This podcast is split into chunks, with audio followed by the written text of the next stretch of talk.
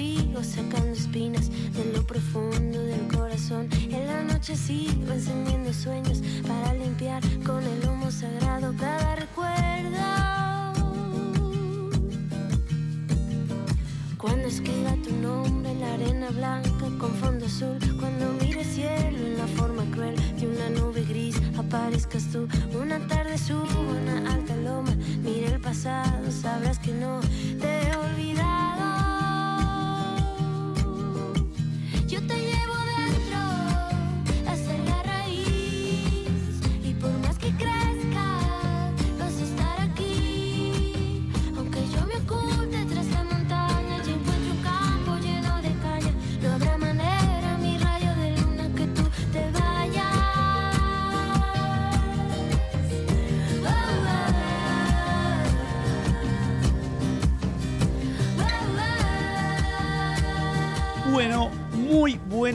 tardes, noches para todos, todas y todes.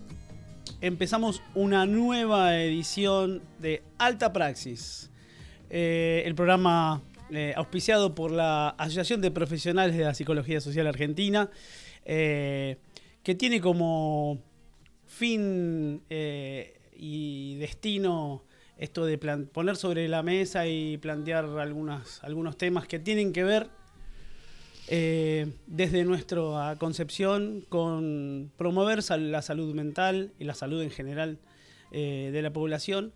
Y con esto quiere decir debatir, eh, tomar posición, no ser neutrales, ir en busca de datos objetivos em, y obviamente dejar en claro que en qué lugar nos paramos, ¿no? Desde la psicología social pichoniana. Em, bueno, hoy tenemos un programa que va a transcurrir con un tema central que ya les vamos a, les vamos a ir contando, pero antes eh, les voy a presentar.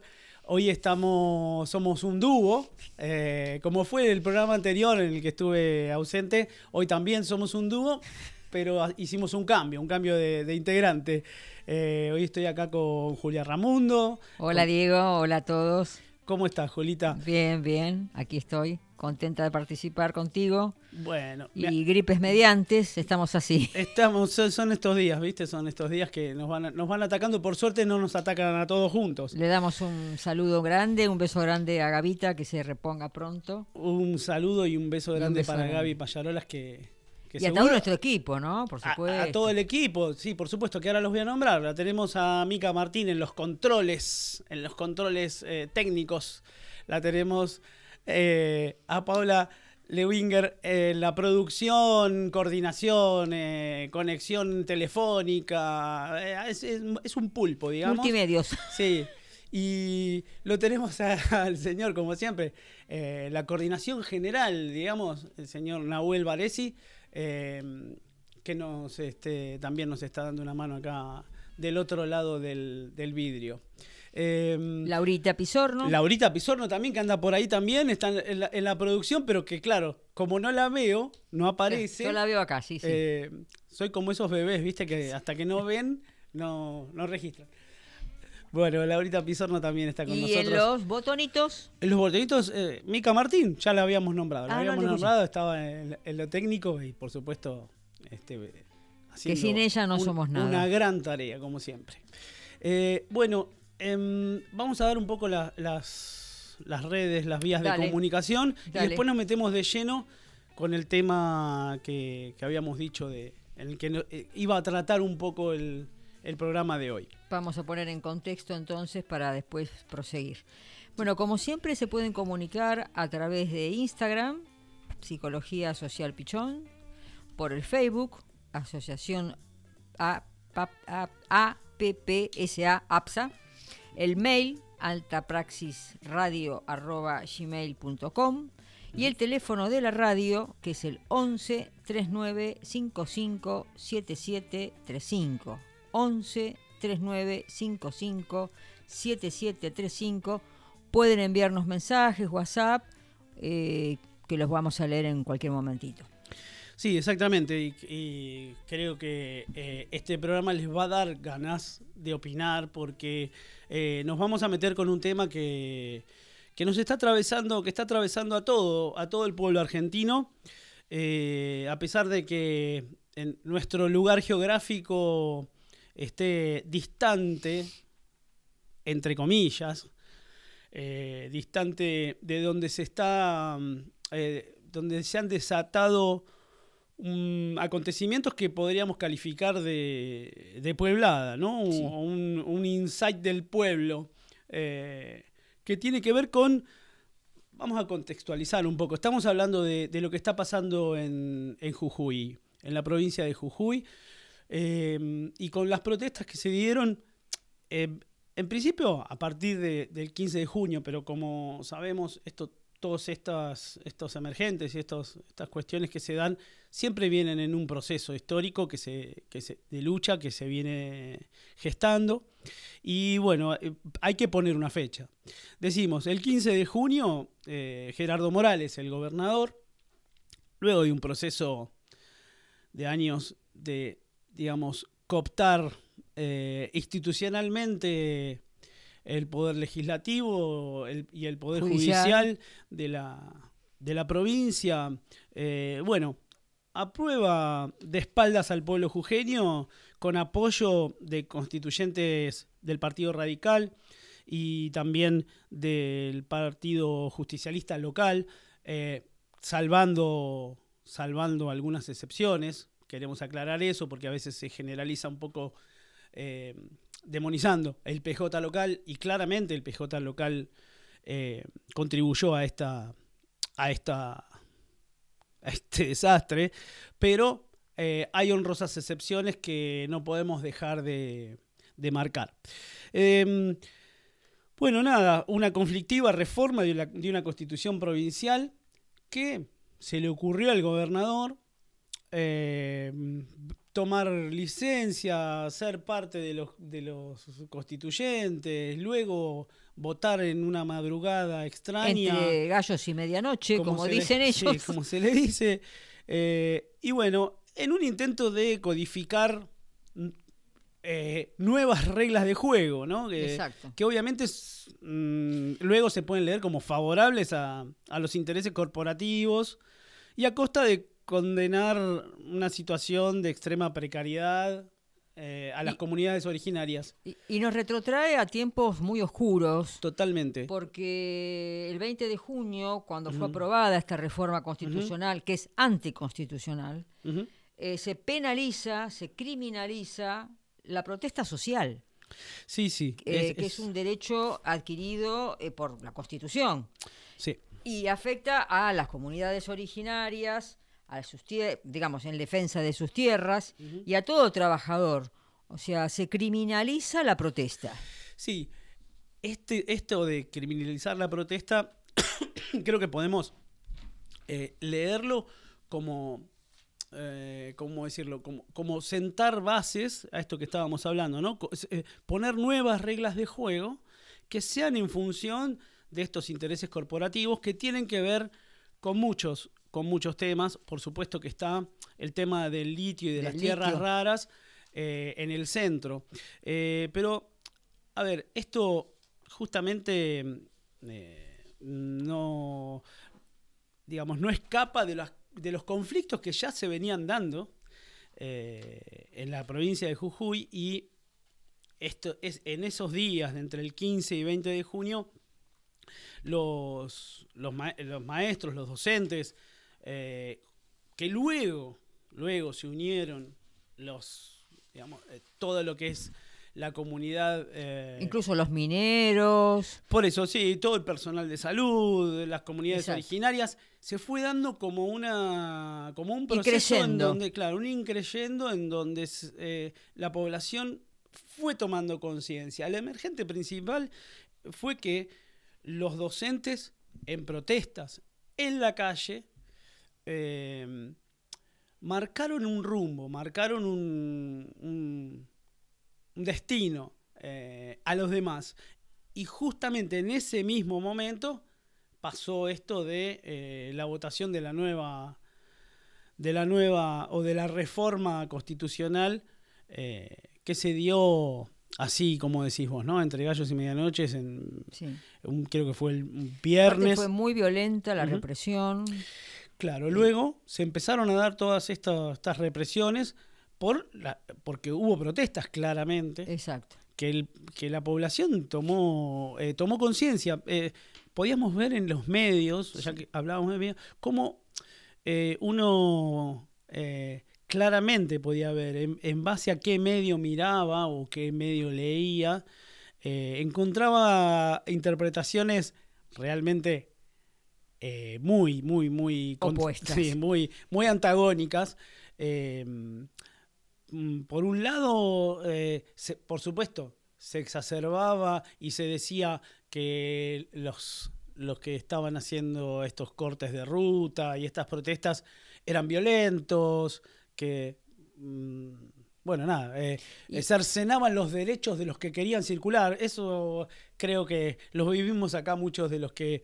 eh, Estamos, vivimos acá en Capital Federal, la capital de Buenos Aires, que nos encontramos con mucha gente que también dice, pero mi derecho a circular, bueno, ahí se ponen esos, esos temitas que son para mí temas este, realmente minúsculos, eh, y que en Jujuy, eh, otra vez, nuevamente, eh, con estas excusas de que nada, la circulación, que en las rutas, la lucha popular eh, está por encima No, no paró. eh, eh, está por encima de todos esos debates que son que no tienen casi gollete eh, y las luchas populares continuaron, no solo continuaron, sino que se produjo una, una unión y una sinergia en las luchas que todavía no, no pararon, ¿no? No, que todavía cual. continúan. Y discúlpame, Dieguito, que yo estaba pensando de, alguna manera también el chivaje que se le hace también a Milagro Sala. Porque Bueno. Milagro Sala, eh, todos recordamos, está eh, con una condena tomada de los pelos, una mujer enferma, eh, mayor, anciana, recluida en su casa. eh, tuvo un hostigamiento en su propia casa sin ningún tipo de, de, de- de documentación, de permiso, o sea, hicieron un allanamiento feroz. Eh, rompieron muebles, buscando droga, buscando dinero. eh, tiene su co- compañero gravemente enfermo que estaba ahí también.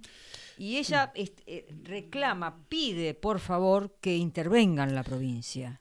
Piden que eh, alguien superi- superior al gobernador vea lo que está sucediendo, no solamente con su causa, sino con lo que está pasando por su, por su provincia, por alrededor. Eh, ella tiene frases como, me siento hostigada, pido que alguien le ponga freno a esto. Me usan como si fuese un payaso de circo.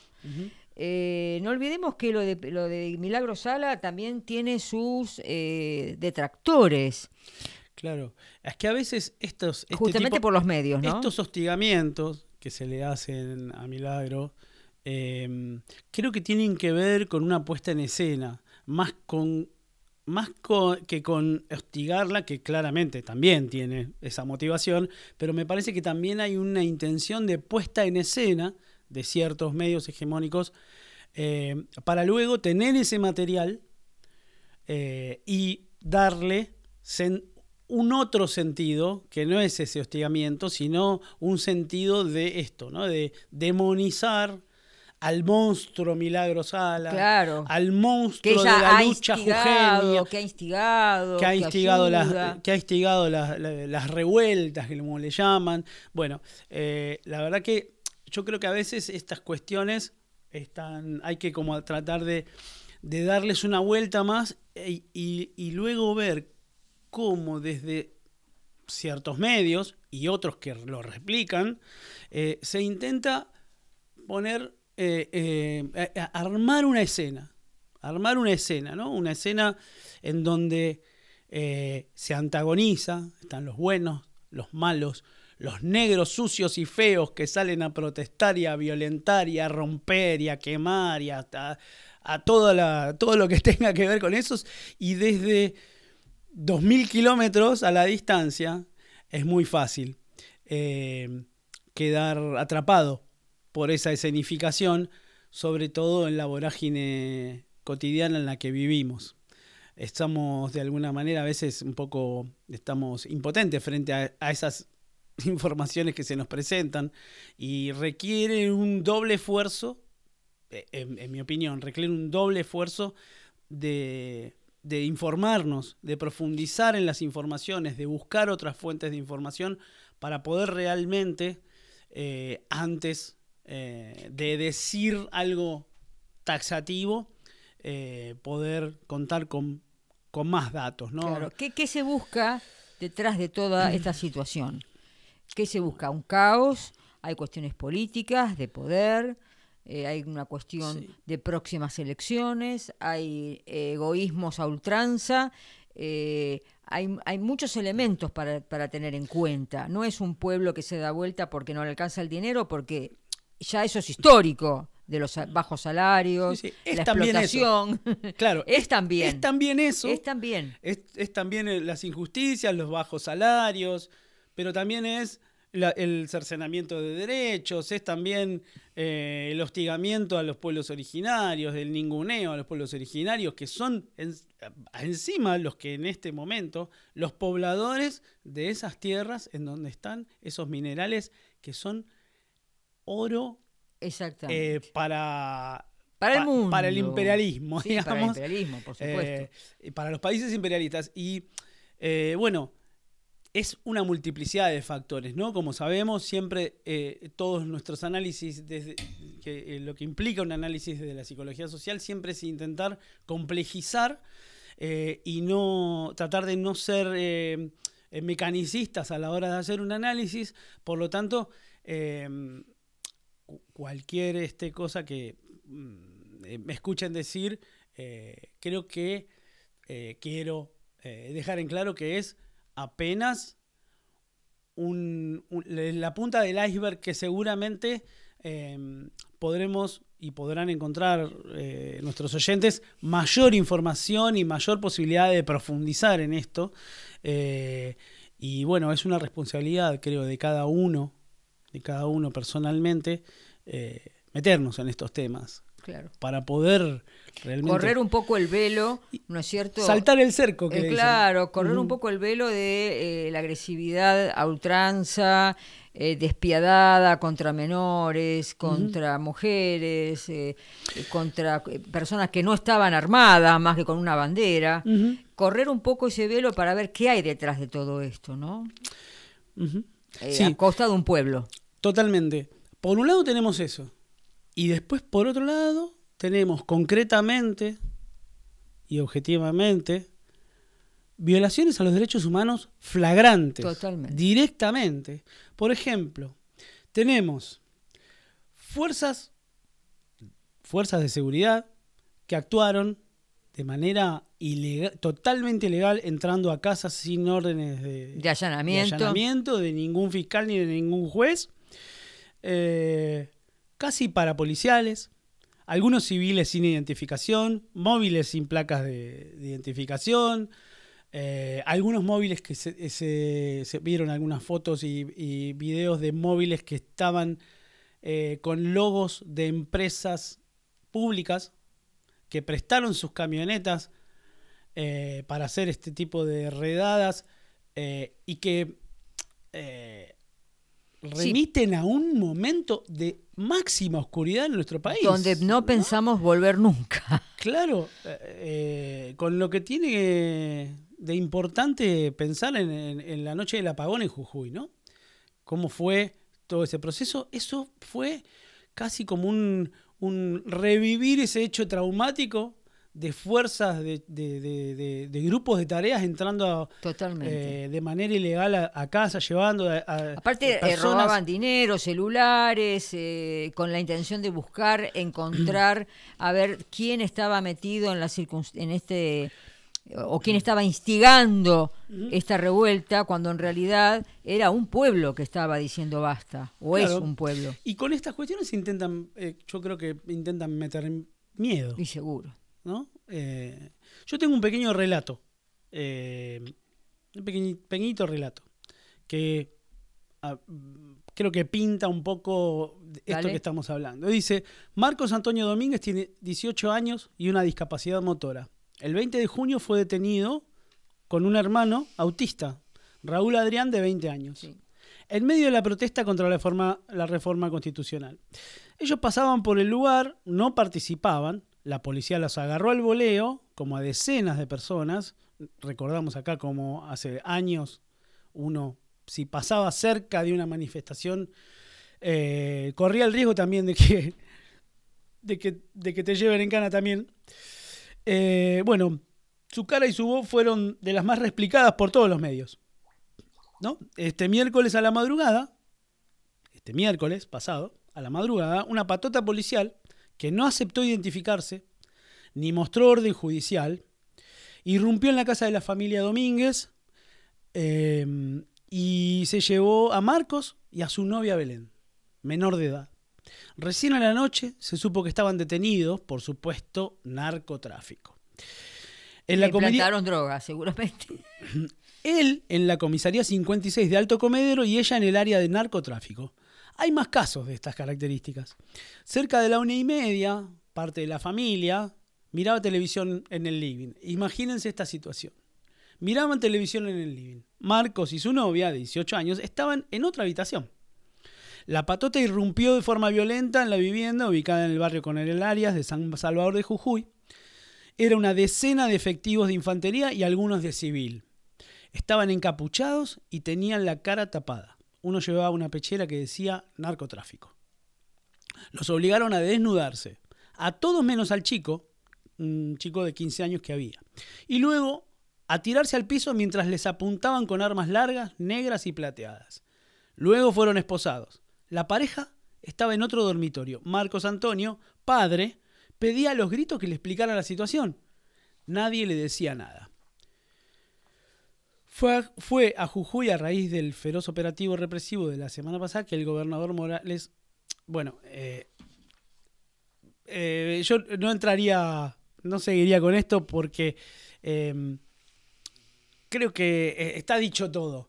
Yo te leo un cachito, si me permitís, Mm, sí. eh, un relato chiquito eh, sobre Milagro Sala, que también a mí me produjo mucho escosor, porque Sala dice, Sala había tenido una suerte de anticipo de que estaban buscando la manera de armarle una nueva causa. El día de la protesta frente a la legislatura, el 20 de junio, cuando se aprobaba la reforma esta constitucional, eh, que criminaliza bueno, la protesta social y todo eso, aparecieron en su casa, y lo quiero decir con nombre y apellido, el juez Rodolfo Fernández, el juez de ejecución penal Emilio Catán y el fiscal Walter Rondón. Dos jueces y un fiscal. No llevaron orden de nada. Fueron a tantear. Quizás especularon con que la dirigente no estaría en la casa, pese a que cumple prisión domiciliaria, y aprovecharían para acusarla. Todo indica que alguien los mandó, ya que los dos jueces estarían en condiciones de salud delicadas. Eh, uno, perdón, todo indica que alguien los mandó, ya que los dos que vivían, Sala y su compañero, estaban con salud delicada. Uno recién operado de la cadera y el otro con los pulmones delicados, cuentan los tribunales jujeños. Ella les abre la, puerta, preguntó qué querían y le pidieron el celular. Y ella le dijo, no uso. Y los magistrados se retiraron. Magistrados. Sí, sí, directamente los jueces a, a intimidar. Es, es, eh, es realmente mm, es realmente inconcebible. Es un Y después, bueno, la acusaron con el tema de Tupac Amaru, que estaban, este, que ayudaba a hacer las banderas. Mm. Eh, o sea, eh, cosas completamente ridículas. Sí, sí, cuestiones inverosímiles, pero como te decía, todas estas cuestiones me parece que están eh, hechas para plantar una escena, digamos, eh, mostrar una escena, tener imágenes y luego replicar de manera sesgada Por en- supuesto. En, los medios, ¿no? Y, y y seguir alimentando esta imagen del monstruo Exacto. eh, que puede ser Milagro Sala o puede ser el pueblo jujeño eh, protestando y en lucha por sus derechos. Eh, por eso, como decíamos, Pero yo lo tomo a milagro, la tomo a milagro porque ella ya, eh, digamos, su causa ya, o sea, te- tenía la, la, la decisión de ser liberada, nunca lo fue, es una mujer enferma, anciana y no tiene paz. Porque realmente, no, si, si van dos jueces y un fiscal a hacer semejante barbarie, ¿en Sí, quién sí. podés creer?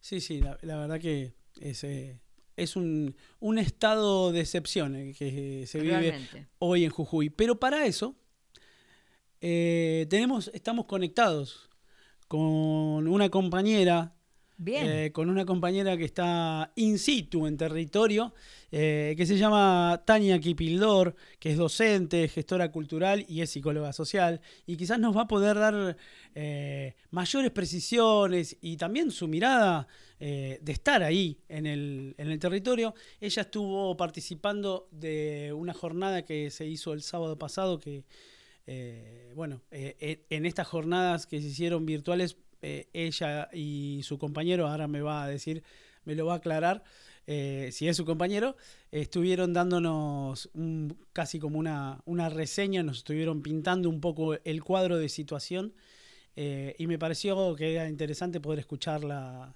nuevamente, a ver si tiene algunas eh, nuevas noticias o cómo está la situación. Tania, buenas tardes, ¿cómo te va? Hola, ¿qué tal? ¿Cómo están? Buenas Hola, tardes. Tania. Aquí estamos eh, Julia Ramundo y Diego aquí en Alta Praxis para, para conocer. No sé si estabas escuchando un poco la reseña que estábamos haciendo eh, de la situación que están viviendo por allá. Y lo que más nos interesa eh, es que nos cuentes, ¿no? ¿Cuál es tu mirada? Si podés dar, hacernos una especie de, de raconto o ponernos en contexto un poco de cómo se dio un poco el proceso hasta el día de hoy cuál es la situación en este momento. ¿Nos escuchás, Tania? Me parece que se nos fue. Eh, ahora ahora no, nos volvemos a Me parece que conectar. nos vamos a volver a conectar en un minuto. Nos volvemos a Eh, conectar con Tania. Bueno, vamos a ver qué nos dice Tania de cuál es la situación hoy, que creo que no debe ser muy diferente a, A lo que estamos hablando, sí, Sí, totalmente. eh, y por, por supuesto que toda esta situación, que es total- totalmente, eh, no sé cómo calificarla, porque es, es, es indignante, es terrorífica, es totalmente oscura, por supuesto que tiene un trasfondo económico y político que creo que excede, eh, excede nuestras, nuestras fronteras. No sé a vos qué te parece. Bueno, ahí la, ahí la tenemos conectada Ay, nuevamente. A Tania, no sé hasta dónde nos escuchaste, yo te estaba... eh, ¿Nos escuchás ahora? Sí, me, me habías preguntado que, que si podía hacer una contextualización de lo que fue y en qué momento estamos ahora. Exactamente, eh, que Dale. queríamos escuchar eh, de alguien que está, digamos, en el territorio como para que nos pinte una, un estado de situación. Bueno, eh, como ustedes saben, este, bueno, venimos de, de hace ya desde el 5 de junio hasta acá, como todos los días suceden cosas.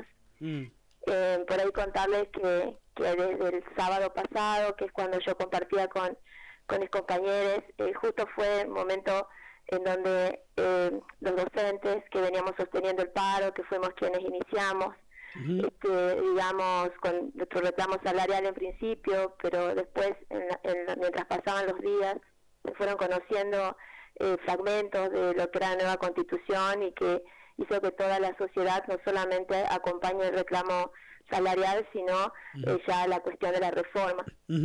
Entonces, el sábado pasado eh, tuvimos una asamblea, donde la verdad que, que fue una asamblea muy larga, eh, muy decisiva, porque se definía si, si aceptábamos la última oferta salarial de, del, que se nos había hecho Sí. o, con- o, o continuábamos con el paro. Ajá.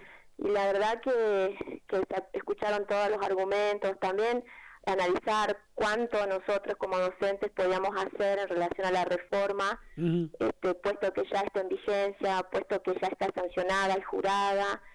Entonces también hablamos con abogados para que nos puedan explicar, digamos, en detenimiento cuál era la viabilidad. Y en el caso de lo que son docentes de secundaria y terciaria, se decidió, pero por una votación muy ajustada, Ajá. eh, retomar las clases este, con el objetivo de empezar a trabajar la reforma en las escuelas secundarias y terciarias. O sea, aceptar la, la oferta, pero a la vez seguir con un plan de lucha. eh, Exacto. En, en las aulas. en las aulas, sí. Eh, no así este, el gremio que representa a los maestros de primaria. Ellos continúan este, con, con el paro Bien. eh, hasta el día de hoy. Eh, por ahí contarles que regresar a las escuelas eh, con adolescentes y jóvenes ha sido como también muy necesario Ajá. y también eh, para sorpresa y alegría nuestra.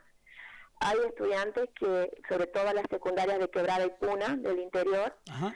Eh, que han decidido no asistir a clases y varias en hacer acciones eh, de protesta en sus instituciones Los propios alumnos. los propios alumnos. Bien. Entonces eso es como también una acción importante porque no solamente están aquí opinando, viendo y discutiendo esa situación eh, los adultos, sino los adolescentes. Claro. Los adolescentes han tomado esta decisión primero porque eh, quienes asisten a esas escuelas eh, en el interior, en Quebrada y Puna y en el Ramal, son originarios, o sea, sus familias están en los cortes de ruta Claro. y también en solidaridad a Misael Lamas, Ajá. que es un adolescente de, de la comunidad de Chalala, de Purmamarca, que en la represión que hubo este, en el corte de ruta perdió un ojo. Sí. Él es estudiante de secundaria, tiene 17 años, eh, también se está haciendo una colecta porque necesita viajar a Buenos Aires a hacer un tratamiento. Ajá. Entonces los adolescentes a raíz de eso también esa es su, su, su, su- forma de acompañar, ¿no? Sí, sí, claro. Eh, y en, y en, las, en los terciarios también, digamos, hoy están haciendo veladas artísticas, estudiando la reforma, invitando a abogados que puedan acompañar, pero también este, nos ha llegado un, un comunicado en que la- no se pueden usar las instituciones educativas del Ministerio de Educación para realizar ninguna acción Sí, este, eh, que hable la reforma si no es previamente autorizada. claro. O sea que de alguna, perdón, Tania, soy Julia, encantada. Sí, O sea que sí. de alguna manera eh, siguen con represiones, digamos, a los derechos, porque eso es- sería un derecho, ¿no es cierto? Hacer una reunión, eh, juntarse, hablar sobre este decreto, eh, tienen todo el derecho de hacerlo, ¿no es cierto? Exacto, exacto. Entonces, este, es una forma, digamos, hay que pedir una autorización, hay que explicar qué se va a hablar, quiénes irán, o sea, varias cuestiones, Mm. como que los adolescentes, eh, perdón, los jóvenes no pueden acudir a, a- a distintas miradas sobre el asunto, a informarse. Entonces, bueno, eh, también cosas que han pasado ahora el, el, el 28 de junio, el jueves, a la madrugada, Sí. y por eso nosotros hoy estamos de paro nuevamente, porque una colega este, ha sufrido agresiones, entraron a su casa, personas de civil, Mm. la golpearon, Sí. este, la amenazaron. Justo veníamos contando eh, este suceso de Marcos Domínguez también, eh, otro muchacho con su hermano autista que primero fue detenido el día 20 y días después la policía de civil, eh, sin identificación y con capucha también entra a la casa y se lleva detenido a este chico Marcos y a su novia le plantan droga, bueno, son situaciones realmente muy oscuras, ¿no? Eh, Sí, estos días, por Mm. lo menos estas semanas, esto está siendo frecuente, es algo que, que también toda todos estamos este, asustados, preocupados, Mm. este, porque son cosas como que es increíble, o sea, la verdad que, que- que varios lo decimos, nunca creímos en el 2023, a 40 años de democracia, estar viviendo estas situaciones. mm. Eh, en el caso de ¿Hola? ¿Hola? Ah, Hola, hola, se no- Tania. se Se nos fue- cortó se nos justo fue que Tania. sí, justo que nos Sí. estaba contando. Bueno, ahora ahora la, la, Qué volvemos a- interesante, porque lo que yo no entendí bien, Diego, es si ella está a las afueras de, de la capital. Me parece que ahora le vamos a preguntar bien Si para que nos pueblo, para que nos ¿no? aclare. Me, parece- me pareció eso, entender. Eh, sí, eh, ella creo que describió una situación en las afueras, pero no sé si ella está en ese lugar, sino eh, que le llega la información por Ahora, sus cuando, compañeros. cuando vos escuchás decir, eh, tienen que pedir permiso para hacer Para una reunión y, y, y- y decir qué van a hablar. O sea, pedir permiso para... Sí. Y ahí está. Al Hola, re- Tania, sí. Retomamos. Hola. como- justo se No, estamos tan eh, azorados, asombrados Mm. este, de esto que vos estás comentando, ¿no? De pedir permiso, pedir autorización para, o, no sé, tendrán que llevar un escrito, qué es lo que van a hablar, si se lo permiten hablar o no, es una locura. Eh, ¿Vos estás en una escuela, eh, digamos, hacia las afueras de la capital? No, yo estoy, este, en- actualmente estoy trabajando en, en San Salvador de Jujuy, Ajá. en, en, en el profesorado de teatro y en una secundaria en la ciudad de Palpalá. Ajá.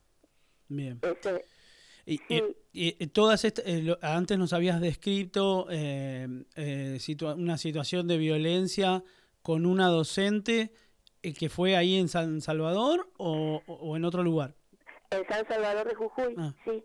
Ah, Sí, Bien. también este, yo soy profe de teatro y algo que también nos preocupa es Mm. la persecución a, a los docentes y artistas, claro. Sí. porque también hubo el día eh, que fue la, eh, la- el 20 de junio Sí. la detención de, de una actriz este, que también eh, estuvo detenida 24 horas, que, que para salir le, le hicieron firmar una causa. Sí. ¿no? Y que este, para ella poder salir y recuperar su libertad. Entonces son varios procedimientos, varias cuestiones que oscuras, como ustedes lo dicen, increíbles de creer, de, Sí, de en- también comprender, ¿no? Que, Sí, es- en realidad eh, eh, me salió oscura, pero la verdad que es un eufemismo que casi que no tiene sentido. Es más que oscuro, es ilegal, es contra los derechos Sí, y nos humanos. atrasa 50 años. Me no parece sé. que me que, o sea, esto de oscuro, eh, casi que tengo ganas de pedir perdón por decir solo oscuro, porque realmente es, es, es, eh, es terrorífico, es de terror, ¿no? De- realmente de terror.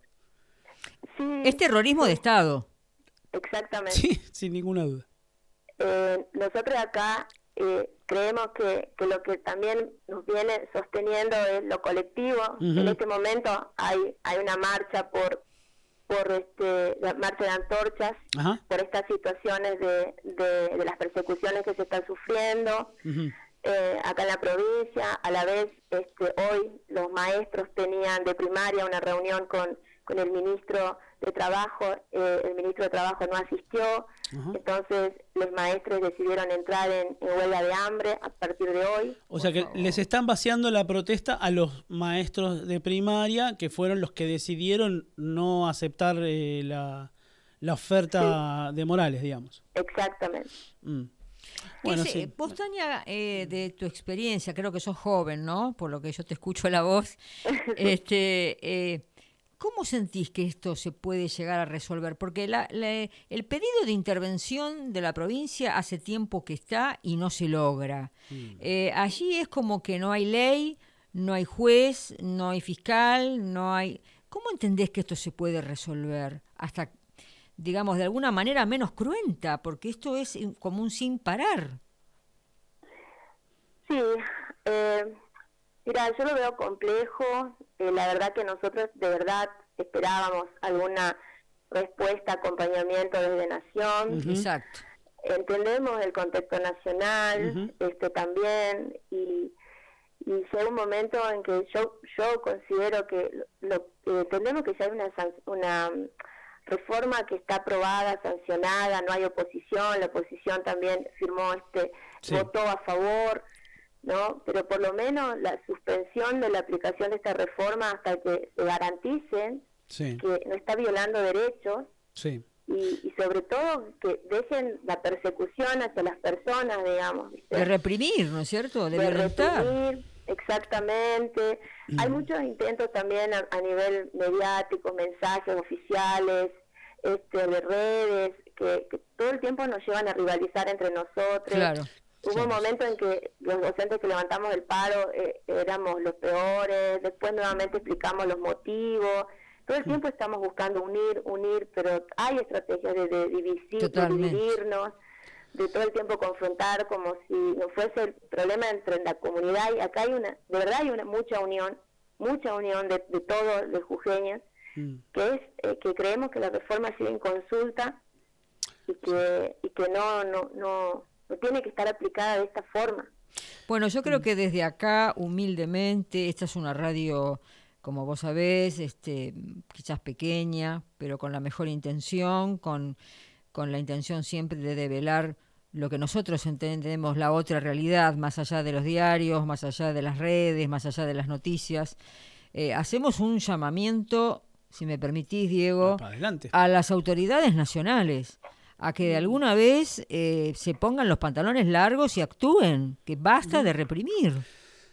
Sí, claro. Eh, la represión la está haciendo el gobierno provincial Sí. eh, directamente y esto que nos está contando Tania, ¿no? Eh, por otro lado, está, por un lado está la represión, pero por el otro lado está el meter miedo, el fragmentar. Sí, el metamensaje todo el tiempo. Eh, y claramente en el, en el relato se escucha esto, ¿no? Eh, fragmentar, fragmentar las luchas, que por suerte, como nos cuenta Tania, hay mucha unión y mucho, mucha, digamos, fuerza en no dividirse, o por lo menos hay una, una gran voluntad de no dividir las luchas, eh, que me parece un gran valor eso, porque lo- desde el otro lado lo que se intenta es fragmentar y meter miedo. Eh, y eso hay que, hay que resistirlo con el cuerpo. Lamentablemente, el pueblo eh, en la calle es lo que le pone un freno Sí, a esta situación. el Otra cosa campo, no sé sí. si le va- puede poner un freno. No sé cómo lo ves vos, Tania. Tania, ¿estás ahí? Se, se nos fue Tania otra vez. Justamente, bueno. Estos son los servicios, Diego. y bueno, qué. Son los servicios que nos cortan hablar con Tania. Qué tremendo. Eso cuando dice que se llevan a los artistas. Vos sabés que Mm. yo lo he vivido, vos sos muy joven, pero en la época oscura, oscura Mm. tirando a negro, eh, cualquier intelectual, artista, pensador, escritor, todos estaban en riesgo. Estaba en peligro, claro. Todos estaban en riesgo. Ahí la, la volvemos a conectar a Tania. No sé hasta dónde nos escuchaste. Eh, está- Perdón, Tania, son los servicios que nos están cortando la llamada. Bien. Sí, sí, eh, sí, le había escuchado. Eh, yo creo que, que aquí, lo, lo, por lo menos nosotros este, estamos unidos. Jujuy no es una provincia tan grande, nos conocemos todos. Ajá. Eh, y eso hace también a, a que a que por ahora el- el- siento que el lugar más seguro es, es estando juntos cuando estamos en las marchas comunicándonos. La verdad que también agradecerles porque por ahí eh, ustedes que están afuera de todo esto y que puedan contar es un montón ha costado un montón romper el cerco mediático de Jujuy nos han acompañado mucho eh, los jóvenes eh, pudi- pudiendo llevar esto a las redes la verdad que ha sido, es un montón y nosotros sabemos que, que o queremos abrazar que no estamos solos.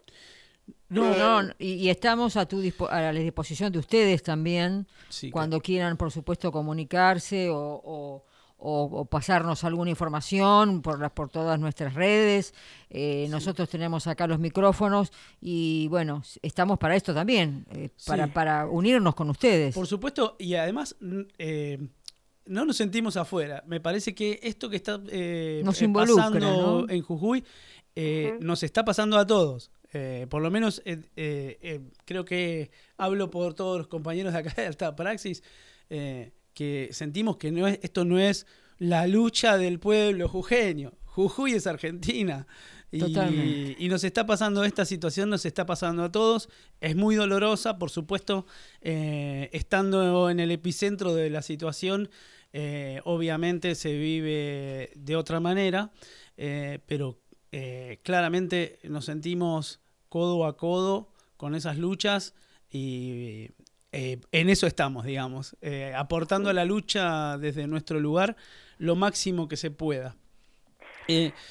No sé, Tania, si tenés ganas de contarnos algo, decirnos algo. eh, ¿Solicitas algo? eh, sí, al- algo que a vos te parezca importante remarcar, decir. eh, Eh, en principio la, la difusión de todo esto, eh, esto porque también en algunos medios nacionales se habla de que, como ustedes venían diciendo, este, somos eh, mandados de, Mm. eh, pertenecemos a, Sí. como que parece que no se puede creer que Mm. nosotros podamos pensar por nosotros mismos, que podamos tener nuestros planteos, que, que en este momento eh, no, no, no estamos con ningún referente de nada, simplemente eh, tratando de sostenernos, de acompañarnos, de y, y, es un- y, y que se conozca esa verdad, ¿no? Ajá. Y no la que se quiere instalar, de que, de que siempre buscando a, a alguien que digite las cosas y que mucha gente de distintos sectores ya salió a- y lo dijimos varias veces creemos que es un grado de subestimación muy grande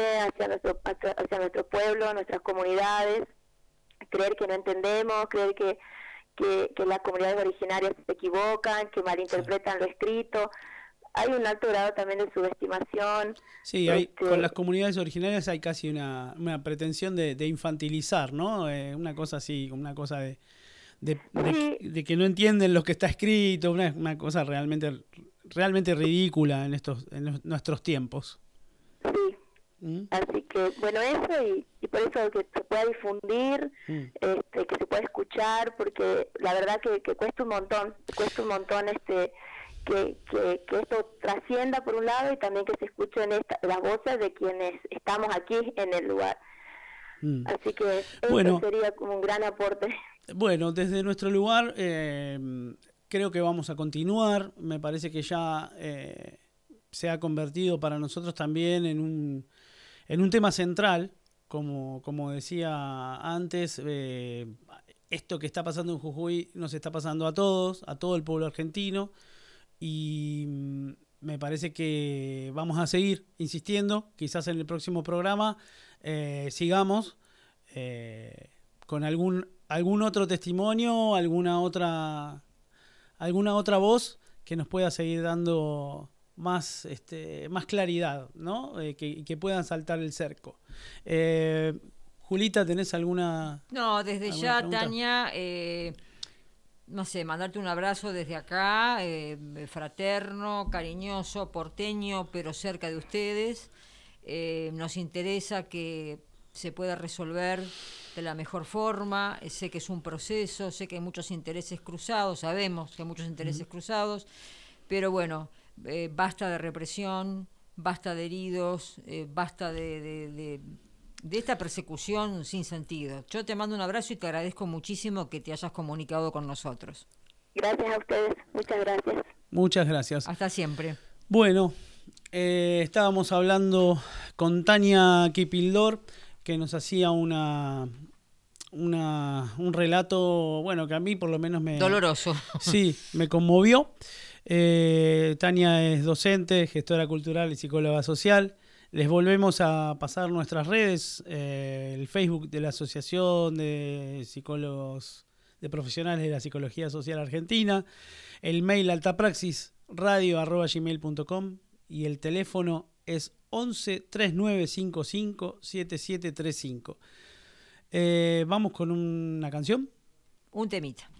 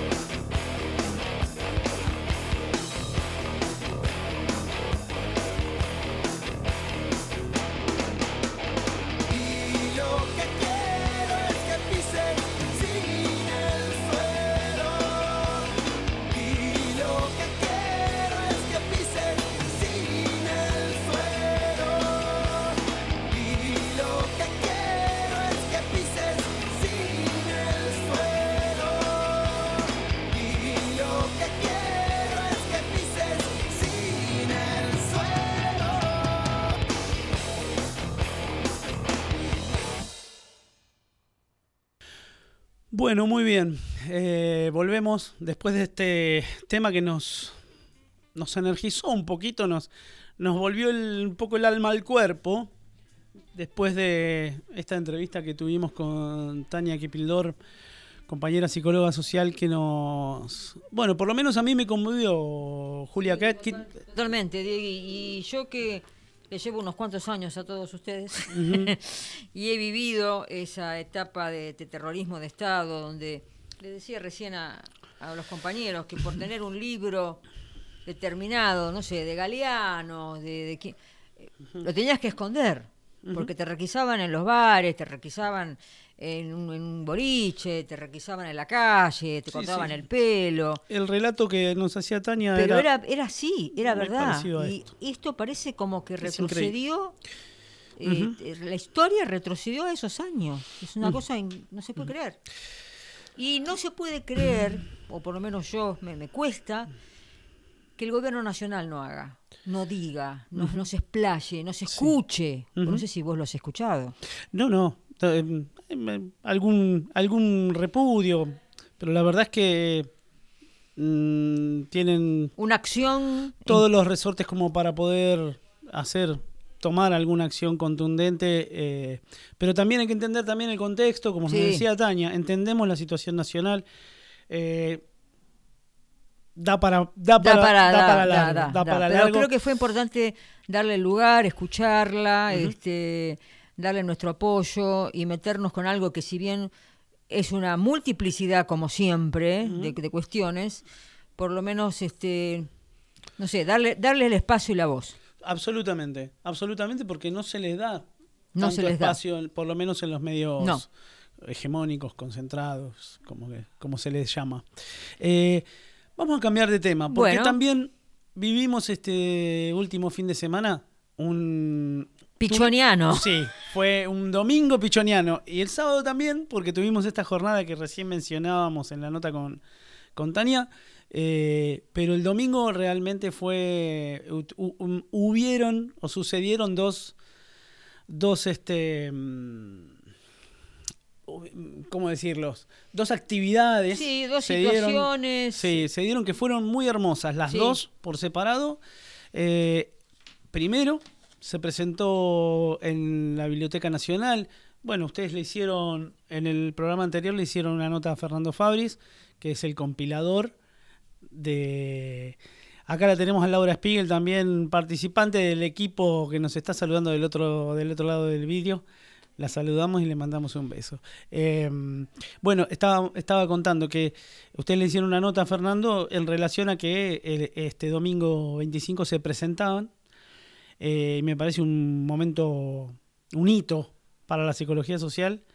eh, la presentación de las obras completas Sí. de Enrique Pichón Rivier, eh, compiladas cronológicamente y contextuadas, ¿no? Y contextualizadas. Eh, fue un hermoso momento que se vivió en la Biblioteca Nacional, en el primer piso, en, la, en el auditorio Jorge Luis Borges, eh, con la presencia, por supuesto, de Fernando Fabris, el compilador, eh, la presencia de Ana Quiroga, eh, que bueno, fue también una hermosa exposición la que hizo, contó contó algunos entretelones de, los comienzos, de cuando ella lo, lo conoció. Y también estuvo Joaquín Pichón Rivier, que también colaboró en esta compilación, que me parece fundacional eh, para la nueva etapa. Esto es opinión personal. La nueva etapa que se abre para la psicología social pichoniana eh, eh, de aquí en adelante. Contar con unas obras completas, ordenadas, primero que es importantísimo para el desarrollo de, la, profesión y de la teoría pichoniana, pero también eh, sirve para romper un montón de mitos que, a los cuales nosotros contribuimos también. Esto de que Pichón Rivier no escribía, Que había Que- solamente sí, que eh, bueno, papeles. Sí, este, todo, bueno.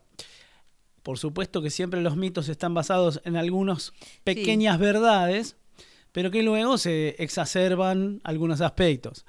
Eh, contaron la historia, y yo eh, se los quiero contar así a los que nos están escuchando, cómo fue esto, ¿no? El proceso de toda la obra de Pichón Rivier. Pichón Rivier en la década del 50, tengo entendido que hizo una especie él mismo de compilación de todos sus escritos y obra, eh, pero lo hizo de una manera un poco desordenada o, mm, bueno, un poco así, como a las apuradas de, la- de, esta, de esta compilación que él mismo hace, se sale o se edita eh, por editorial Galerna, que lo que nombraron, dos tomos de lo que vendría a ser la primera edición de, de las obras.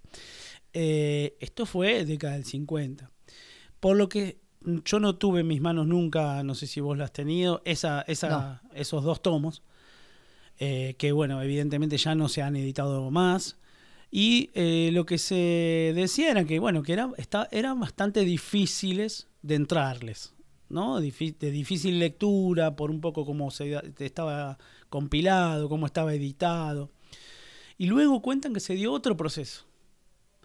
Del proceso abigarrado de dos tomos de toda la obra, así toda junta y un poco así a la que, como salió, eh, se pasó a un poco una fragmentación de, todo el desarrollo teórico que hace Pichón Rivier, ¿no?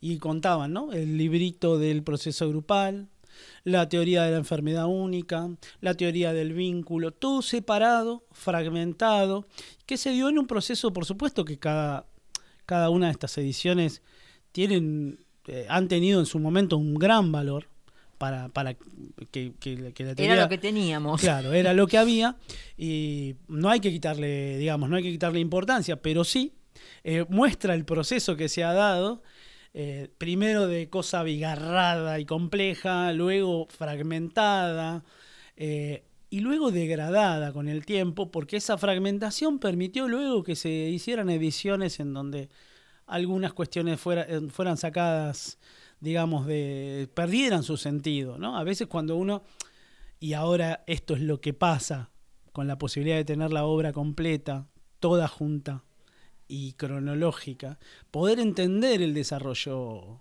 conceptual. Un Sí. desarrollo conceptual profundo que hizo Pichón Sí, sí, yo le- lo he conocido al licenciado Fabris porque lo he tenido como profesor cuando yo estudiaba en Pillon Rivier como teoría de la conducta, él daba esa materia. Y ya en esos tiempos, te estoy hablando del 2004, 5, más o menos 2004, 2005, 2006, él ya estaba con esa idea, él viajaba a Goya, y había hecho una primera edición como eh, pero que no era una recopilación sino era como una contextualización de Pichon Rivière en es- eh, cómo, cómo había sido que había ven- venido de Ginebra y todo eso Pichón Riviera, un viajero de mil mundos. un viajero de mil mundos eh, él- él- ahí él, estuve yo cuando fue también en la biblioteca claro, él cuenta ahí eh, un poco cómo fue la vida de Pichón Riviera. Exactamente. y- Pero siempre fue su cometido, su objetivo, reunir Toda la eh, obra. toda la obra. Siempre fue su objetivo más, más importante, porque decía esto que decís vos, que con el tiempo se iba a, a- degradar. a degradar, este, y sobre todo porque Pillón tenía una teoría convergente, que él siempre lo ha dicho, y lo-. Ana lo repite.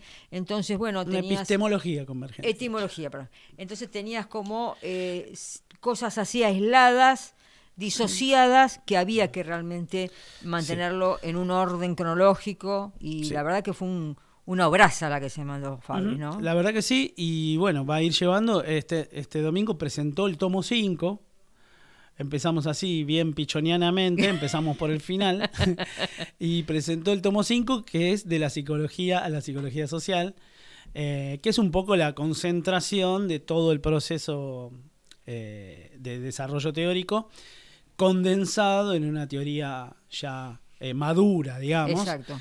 pero que bueno, con la edición de los otros cuatro tomos, y tiró por ahí en la conferencia que quizás pueda haber otros dos tomos, seis y siete, pero que eso no está confirmado, Mirá, eh, bueno, nos va a permitir tener una obra completa para leerla toda junta claro. y comprender, y creo que para todos los psicólogos sociales pichonianos, eh, va, a ser, eh, va a ser fundacional. Yo creo que va a ser fundacional porque nos va a permitir entender cómo está relacionado que, y que sobre todo creo que lo marcó Fernando en la, en la entrevista que le hicieron ustedes el domingo pasado. Poder entender que la psicología social no es una mm, teoría de los grupos. No, No. es solamente una teoría de los grupos. No.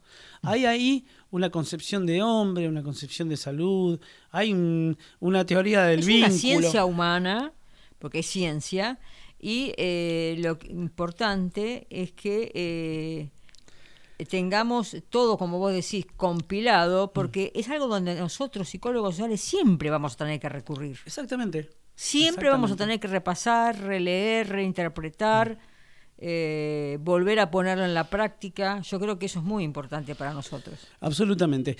Perdón, quiero hacer una fe de ratas que acá me retaron y tienen razón. Una concepción del hombre no. Podemos decir una concepción del ser humano, Del sujeto. Del sujeto. Del sujeto. Bien, porque bueno. Sí, acá te que- corrigen, sí, sí, No, sí. y está muy bien, está muy bien porque porque está, e, es así. Es, eh, hay que, sí, detrás del vídeo te No, corrigen. pero aparte hay que ser hay que ser preciso y me parece que es, No, la que no hora. existe hombre en la obra de Pillón. Existe hombre, Existe pero sujeto. existe mujer y existe sujeto. Sujeto, sujete. Y sujete. Así que eh, valga la, la fe de ratas eh, eh, para, bueno, aclarar un poco esto, ¿no? A veces Buenísimo, uno está en automático y, y la tira. Eh, bueno, por otro lado, se dio También. un hermoso momento y que por suerte está grabado, eh, que fue mm, televisado de alguna manera o transmitido por la retaguardia. Pueden encontrar esto, este evento que se dio, este encuentro entre Ana Quiroga y Josefina Racedo. Todos saben do- las dos más grandes referentes que tenemos en este momento de la psicología social Y pichoniana. está subido a YouTube. Está subido a. YouTube en el canal de la retaguardia eh, y lo pueden disfrutar. Fue una charla Preciosa. hermosa, más que nada eh, donde Josefina eh, hizo como una especie de, de coparticipación. La mayoría del, del relato está hecho por Ana. eh, un relato, me- te confieso algo, me quedé con ganas de una segunda parte, Y porque ya si algunos los van a ir, van a, ir a ver, eh, se van a dar cuenta que en el final de la charla es como que se abre una nueva puerta y una puerta donde quizás eh, era el momento en- de entrar en lo que es el desarrollo de la teoría pichoniana y cómo ella también in- Contribuyó. y, y contribuyó en los desarrollos que luego Exacto. ella hizo. Eh, pero bueno, fue una, una hermosa, es, es una hermosa charla, por suerte. Y a mí me, me encantó, Diego, porque eh, yo vi una Ana, eh, con- vos sabés que yo la tengo allá arriba, por supuesto, eh, pero que hablaba de su intimidad, de cómo se conocieron, que ella era muy joven, de lo que estudiaba, que no es habitual que Ana hable de sí misma y de su intimidad. Sí, sí. Eh, o sea, como que siem- Por lo menos yo siempre la he escuchado dentro de lo que es la teoría y sus experiencias. ¿no? Habló de ella, Pero habló de, de ella- su proceso Exactamente. y habló también que eso fue muy lindo. Tenemos unos audios, pero no nos va a dar el tiempo. Sí. Tenemos que pasar Esperen para la próxima. a otro momento. Eh, habló también de Pichón Rivier, eh, hombre mm, cotidiano, ¿no? De cómo era en su carácter, cómo era a la hora de, de plantear las cosas.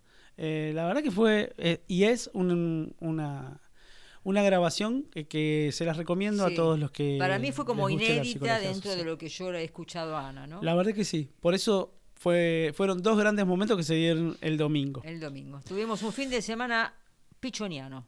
Exactamente. Bueno, ¿te parece que pasamos mm, ¿Así? a otro a otro clima, a otra situación?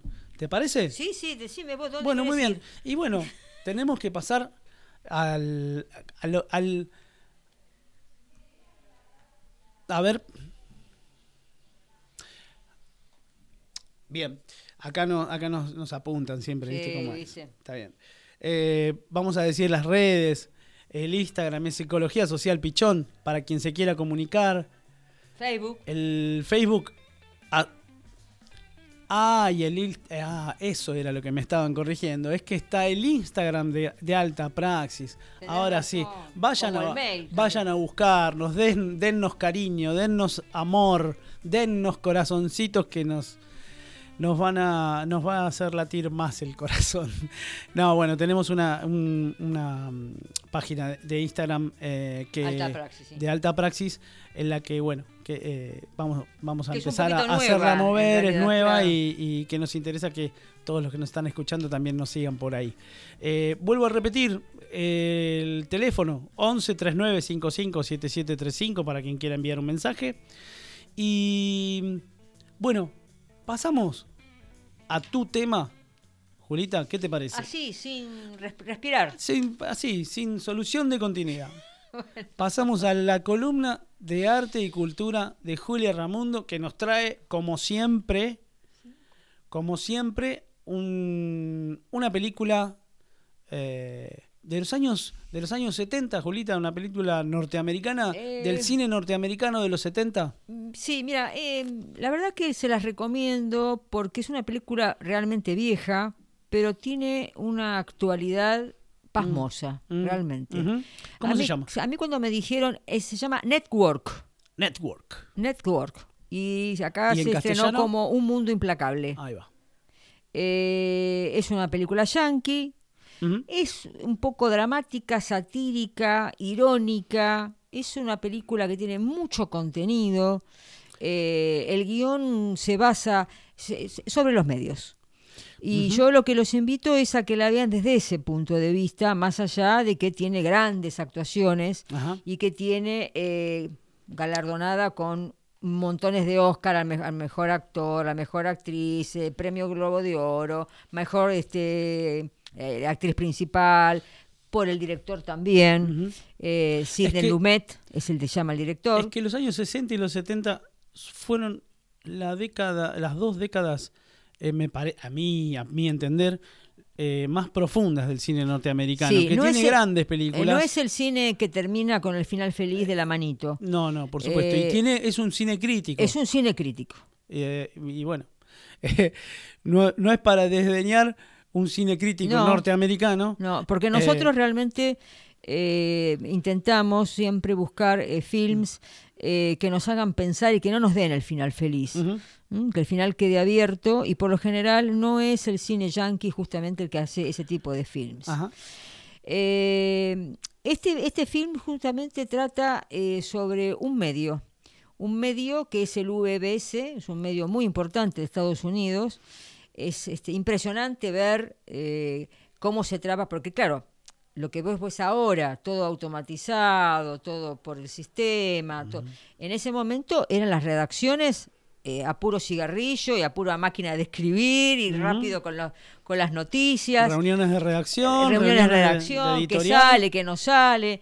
este, ya te pones en un mundo que ya nosotros lo hemos pasado este, mucho, hace muchos años. Sí, y el, y el incipiente mundo del rating. Bueno, por supuesto, ahí es donde empieza el quiebre de este tema, porque el, el pr- protagonista principal, que se llama, el, actor se llama Peter Finch, que también Ajá. tuvo el, el Oscar al mejor, Muy bueno. al mejor actor. Sí. Eh, bueno, él conduce un programa de noticias, un noticiario, como se decía en ese momento, donde las noticias se leían y no se no se replicaban, no se, perdón, no se explicaban, no se abrían. Era un Se- presentador de noticias. Era un presentador de noticias. Y eh, como personalmente era una persona que estaba sufriendo una depresión, se le había fallecido su mujer hacía poco tiempo, no tenía hijos, había comenzado a beber, estaba en, en realmente en, en picada su, Sí, su, sí, como en su- un ocaso. en un ocaso. Sí. Entonces, bueno, a él eh, lo llaman y le hablan y le dicen que, bueno, eh, lo van a despedir, que va a tener dos semanas más y lo despiden. y Eso, a él se le ocurre una, una ideita. claro, eso en él actúa como un detonador, un punto de inflexión. Mm. El no tengo nada que, más que perder. No tengo nada más que perder. Mm. Entonces, eh, lo estamos resumiendo, ¿no? Porque Claro. acá se cruzan eh, cuestiones de rating, cuestiones de, de accionistas, cuestiones de competitividad con otros medios. Sí. Eh, y él se empieza a presentar en, esos, en esas últimas dos semanas eh, con un discurso mesiánico. Sí. ¿Y qué dice? Porque hay, hay algo que dice que es impactante. Eh, él lo que dice es que los, le, le reclama a los espectadores a que todos los días se sientan a ver este programa, a que piensen por sí mismos. Y les, les pide que digan, estoy harto y no quiero seguir soportándolo. Ajá. Como un mantra. Mm. Y la gente se empieza a colgar de eso, porque él dice que el mundo es una porquería, empieza a deschavar los negociados. Mm. ¿Y qué pasa? Contrariamente a que vos decías, este lo rajan en cualquier momento, empieza a subir el rating. Claro. Por- y, y empiezan lo- los, los inescrupulosos a colgarse de esa por- situación. claro, porque eso les estaba dando un rating diferente. Eh, Diego, ¿querés que algo No, pasa? no, Sí, métale, métale. Eh, Yo qu- quiero que nos cuentes el momento, porque hay un momento clave eh, Claro, en la película que no cuenta, digamos, el desarrollo de la película, pero que sí es un momento que marca, donde él hace un anuncio. Claro, él hace un anuncio porque eh, como justamente eh, no tiene nada para perder y empieza a decir que el mundo es una porquería, perdón, que el mundo es una porquería, que vivimos atrás de lo que nos dice la televisión, que no tenemos vida propia y que él en cuando en el penúltimo programa que esté, él se va a pegar un tiro en cámara. Ahí está. Entonces, eh, hace, hay toda una revolución en la producción, se empiezan a juntar los productores con los directores de los medios, empiezan, los a, dueños. empiezan a recibir este, notificaciones de todos lados, que él no puede decir eso. Mm. Pero ¿qué pasa? Lo utilizan. O sea, Ah. aquí hay un tema también que lo podemos unir al trabajo también eh, lejos este, a esta persona de asistirla, porque realmente está en decadencia, está bebiendo cada vez más, este, está poniendo cada vez un poco más psicótico, lo explotan. Claro, claro. Lo que en generalmente se llama. eh, lo subsumen, lo, co- lo, lo, utilizan. lo- de manera- captan, ¿no es cierto? Como- Utilizan esa situación de drama personal para subsumirlo y, y- y- y- y generar más explotación económica eh, en esa, con esa situación. Es Tanto increíble. es así que se transforma el noticiero, este noticiario, Mm. con el show, el show de Howard Bell.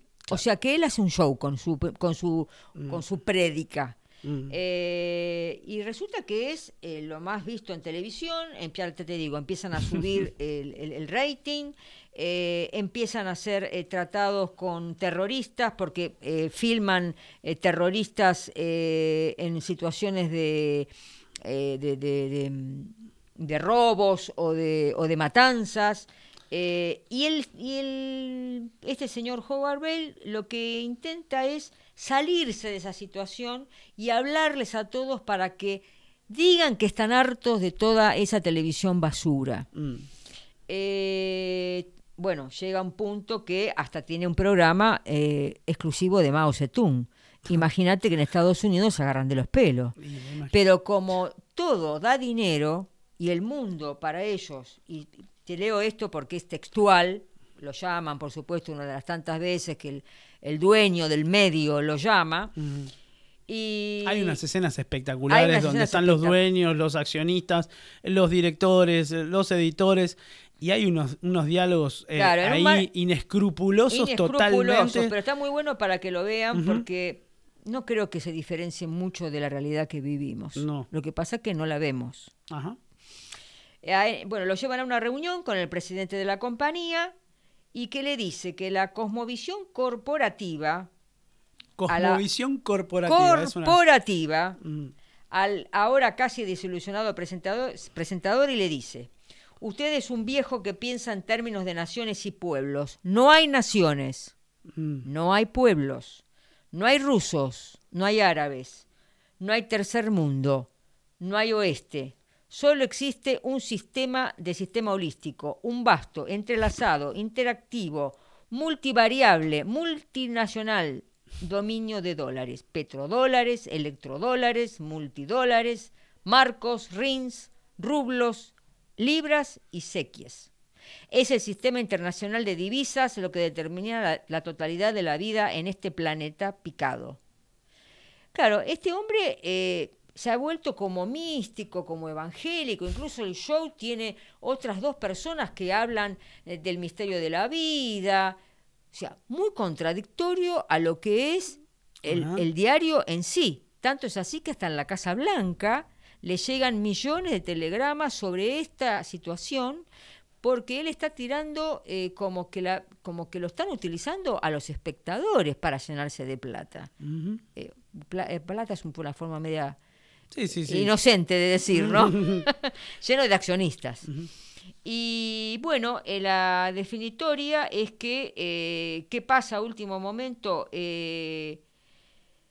Ya este, este hombre está como en, una- en un momento de ciencia ficción y yo me hacía estas preguntas, ¿no? Eh, ¿Cuánta diferencia podemos comprender con los multimedios de ahora, del presente? cuánta diferencia en la explotación del sujeto para que suba el rating de un programa y así las acciones de una compañía eh, con otros conglomerados que solo buscan el tan anhelado primicia a costa de engaños, ilusiones, último momento. Mm. Y esto lo podemos ver constantemente Sí, sí. nosotros, en todos los medios, y más ahora con los medios virtuales Pero absolutamente. que se replican y se replican y no sabes el origen, pero la gente te lo replica como verdadero. Sí. Porque a mí me lo dijo Internet, o porque a mí me lo dijo WhatsApp, o porque a mí me llegó por algún medio eh, Sí, virtual. sí. Y lo que, lo que uno replica encima a veces está eh, casi que eh, a veces se replican algunas cuestiones de manera acrítica, ¿no? Eh, algunas situaciones que uno replica porque coincide con lo que uno piensa, con lo que uno eh, considera que está bien, y uno replica. Y se corre el riesgo también, a veces, de esa, esa reproducción Exacto. eh, acrítica que por más que coincida con ¿No te nuestra pasa a veces que vos recibís un WhatsApp, che, pasa Sí. tal cosa? A veces, ¿pero de dónde lo sacaste? ¿Quién te lo dijo? Claro, no, a mí a me veces- lo pasó fulano de tal, que lo leyó en tal lado. Sí, sí, pero vos lo investigaste si era cierto. O sea, eh, la película es una película, ya te digo, muy vieja, pero no deja de tener la actualidad en cuanto a cómo se manejan los medios. totalmente Y este, este protagonista principal eh, está, lle- llegó a un estado de una psicosis mediática. Cada vez que termina su programa se queda desmayado en el piso. Eh, sí, y bueno, eh, ya no puede controlarse. Mm. Y no les digo el final, no no nos cuentes porque el así la pueden ver. exactamente Porque tiene mucho para ver, Sí, mucho sí. para apenas comprender. Contamos pero pequeños para- detalles de una, una película que tiene escenas tras escenas con el momento actual es pura coincidencia. es pura coincidencia sí, Sí, bueno, sí. Network. Vamos a dejar el link. Sí, eh, network en inglés y eh, en, en castellano está como Un Mundo Implacable. Un mundo implacable. Pero por network se consigue, lo único que no se consigue es eh, subtitulada, se consigue doblada. Pero bueno, igualmente se puede ver. Muy bien. Bueno, y esto fue la columna de arte y cultura de Julia Ramundo. Como siempre, grandes, grandes, grandes sugerencias para, bueno, este fin de semana que se nos abre y que podemos ver, eh, más allá de toda la oferta de series. que Exactamente. Una gran película. Una gran película. Yo soy amante de las grandes películas de culto, así sean del año 80, 70, 50, el gran cine en blanco y negro. Hay películas Mm. que son realmente para mí íconos. Hay que volver a las películas. eh, te- confieso que me estoy hartando un poco de algunas Bueno, cosas, ¿querés películas viejas? Te Formatos de serie. Te voy a traer películas viejas. ¿Querés películas viejas? Donde Sí. se puede sacar contenido. Sí. Porque no porque sean sí, viejas. No, no, por eh, supuesto. Bueno, y es, es muy bueno poder ver otros lenguajes eh, de hace unos años Pero es- que son muy, muy, muy importantes es para poder abrir la cabeza. cómo no les interesa, en este caso, unirse a los árabes, que para ellos es el demonio, con los que están luchando desde hace, no sé, 100 años, con tal de subir sus acciones. Bueno, está bien. Ahí Así está. que ahí está, se los dejo ahí. Bueno, muy bien. Muchas gracias, Julita. Al contrario, gracias a vos, Diegui. Espero que la puedan disfrutar. Y la pueden, después le voy a dejar el link acá en producción si quieren saberlo. Sí, por ahí lo subimos a la, O lo al podemos Instagram de subir, Alta Praxis, cómo no, cómo para- Ya no, el que quiera lo va a poder encontrar seguramente. Exactamente. Vamos con un tema.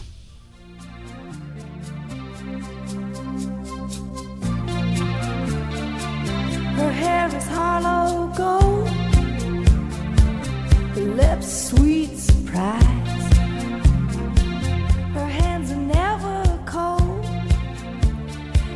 Got Betty Davis eyes. She'll turn her music on you. You won't have to think twice. She's pure as New York snow. She got Betty Davis eyes. And she'll tease you,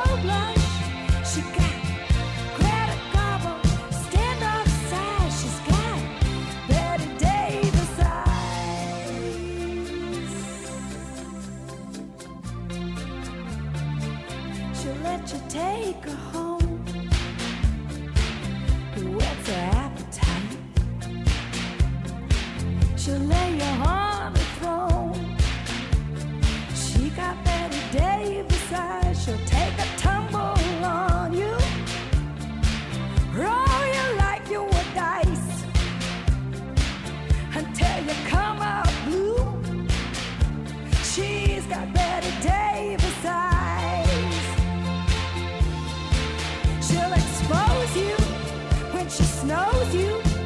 Off your feet with the crumbs she throws you. She's ferocious and she knows just what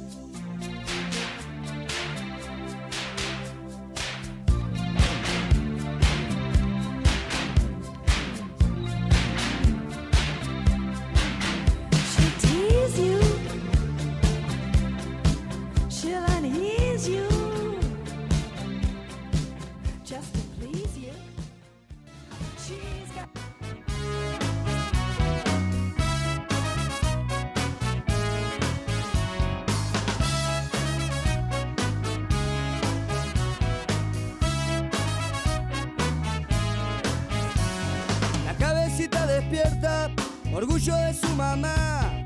El niño creció en su casa, el adolescente quería asomar. Resbalando las veredas, el barrio lo encandiló. Dando vueltas las esquinas, tocó placeres, tocó dolor. Se enamoró de la vida todos los días, todas las noches. Desayuno con las damas, la cena se la salteó. Va caminando sin rumbo, lleva la calma del vagabundo, la vida donde mande la ocasión. Viejo divino, ¿dónde vas? Yo sé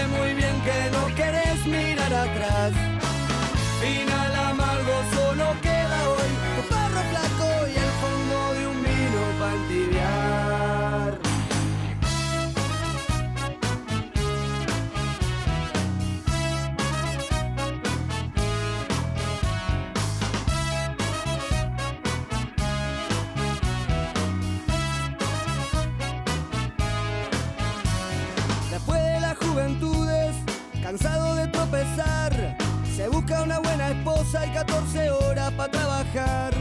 Pero algunos pajaritos no se pueden encerrar. Se le va penando el alma, de pronto ya no quieren cantar. Se desparramó de a poco después que entraba para los 40. Y casi sin darse cuenta, alcohólico se volvió. Y fue bajando escalones, muchos inviernos a la deriva. Las vueltas que da la vida, en la calle terminó. ¿Dónde vas? Yo sé muy bien que no querés mirar atrás. Final amargo solo queda hoy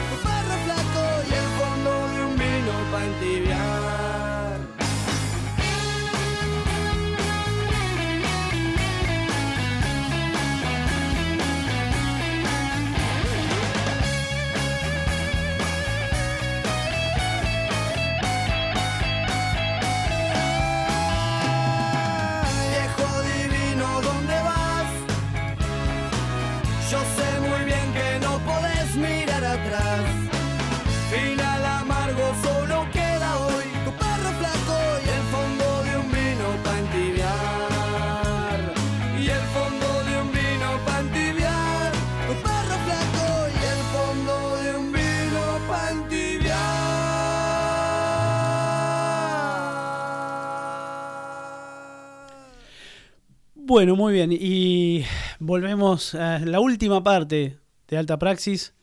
Eh, tuvimos un- una primera parte que realmente mm, quedamos medio ahí conmovidos. Tuvimos que pasar, pasar a otros momentos un poquito más, más arriba porque nos conmovió realmente el relato de nuestra compañera en Jujuy. Y bueno, y ahora arrancamos con la recta final del programa, pero que primero quería mencionar algo antes de entrar a la sección. Eh, quería mencionar que eh, en el día de ayer se hizo una publicación eh, por parte del Colegio de Psicólogos de la provincia de Jujuy eh, acerca de... ellos planteaban, primero el- el comunicado decía advertencia a la comunidad. Eh, y planteaba de que los psicólogos sociales, eh, los, lo que se planteaba era los únicos que pueden ejercer la psicología social, así Dixit, lo estoy diciendo así como lo acabo de decir, está escrito, los que pueden ejercer la psicología social son únicamente los licenciados en psicología o psicólogos. Bueno, realmente eh, me parece que ahí hay una falta de información por parte de, de los compañeros eh, psicólogos del colegio, sí, del colegio de psicólogos de Jujuy.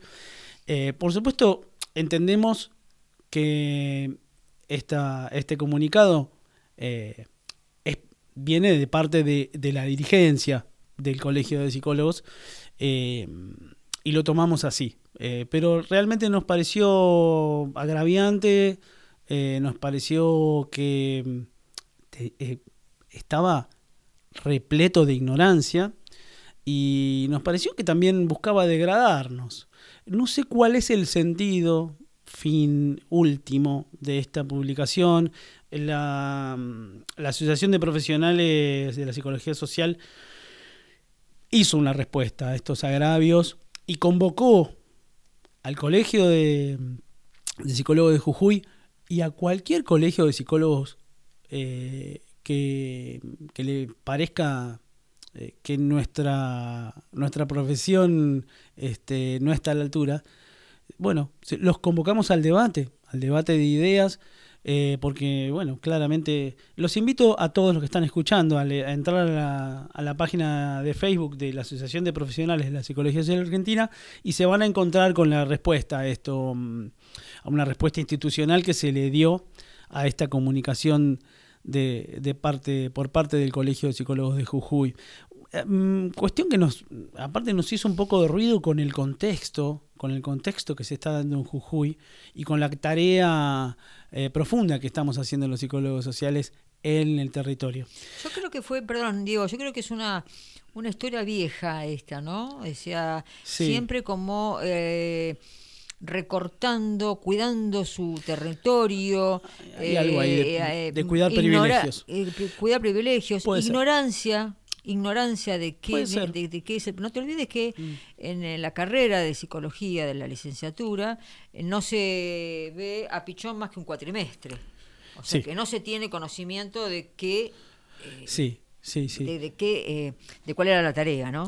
Así que bueno, eh, Nada, abrimos sí. el debate. Sí, abra- abramos el debate y los invitamos a todos los que están escuchando a que vayan a, al Facebook de la asociación para que puedan leer por lo menos este desagravio que, que se Bien, intentó bien. hacer. Bueno, pasemos a nuestra a la recta final. Sí, nuestra Vamos al, invitada. vamos al espacio que tenemos, un espacio institucionalizado dentro del programa que se llama Psicólogos Sociales para qué. Eh, y en este caso eh, tenemos una referente importante. eh, eh, se llama Adela Umansky, es psicóloga social, licenciada en administración, coordinadora del Departamento de Psicología Social de la Fundación Juanito. Eh, también tengo acá anotado, fue tutora de prácticas de la primera escuela de psicología social y coordinadora de tercer año de distancia.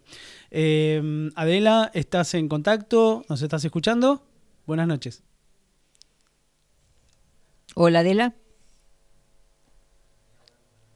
Bueno, eh, hoy tenemos un, hoy tenemos unos, unos baches de, conexión.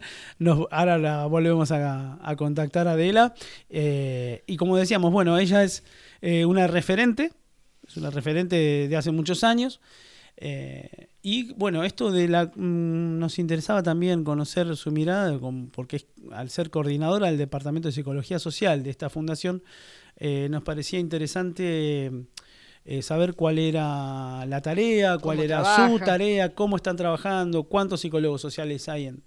Bueno, hay, hay muchos, hay muchas cuestiones que sería interesante Sí, saber, sí, sí, sí. eh, conocer cuál es el, cuál es la tarea que se hace en Fundación Juanito. Eh, bueno, hay muchos interrogantes y, y- y bueno, Esperemos poder comunicar. ojalá que nos podamos comunicar. Ojalá Repetimos nos- las redes mientras, ¿te parece? Dale, métele. Tenemos el Instagram, Altapraxis Pichón, que es el, eh, El, el el- Instagram. el nuestro, el nuestro, nuevito. El de Alta Praxis, sí. Después tenemos el Instagram Psicología Social Pichón, el Facebook Asociación APSA, el mail altapraxisradio@gmail.com y el teléfono de la radio 11 39 55 77 35 para poder comunicarse y mandar mensajes. Mientras tanto, vamos a decir uno- unos mensajitos que nos llegaron. Laura Vulcano, los estoy escuchando, está saliendo, está saliendo súper. Eh, bueno, gracias eh, Laura. La tenemos a Mariano, Mariano Jus. Siempre les escucho, abrazos enormes, abrazo Mariano, eh, abrazo grande.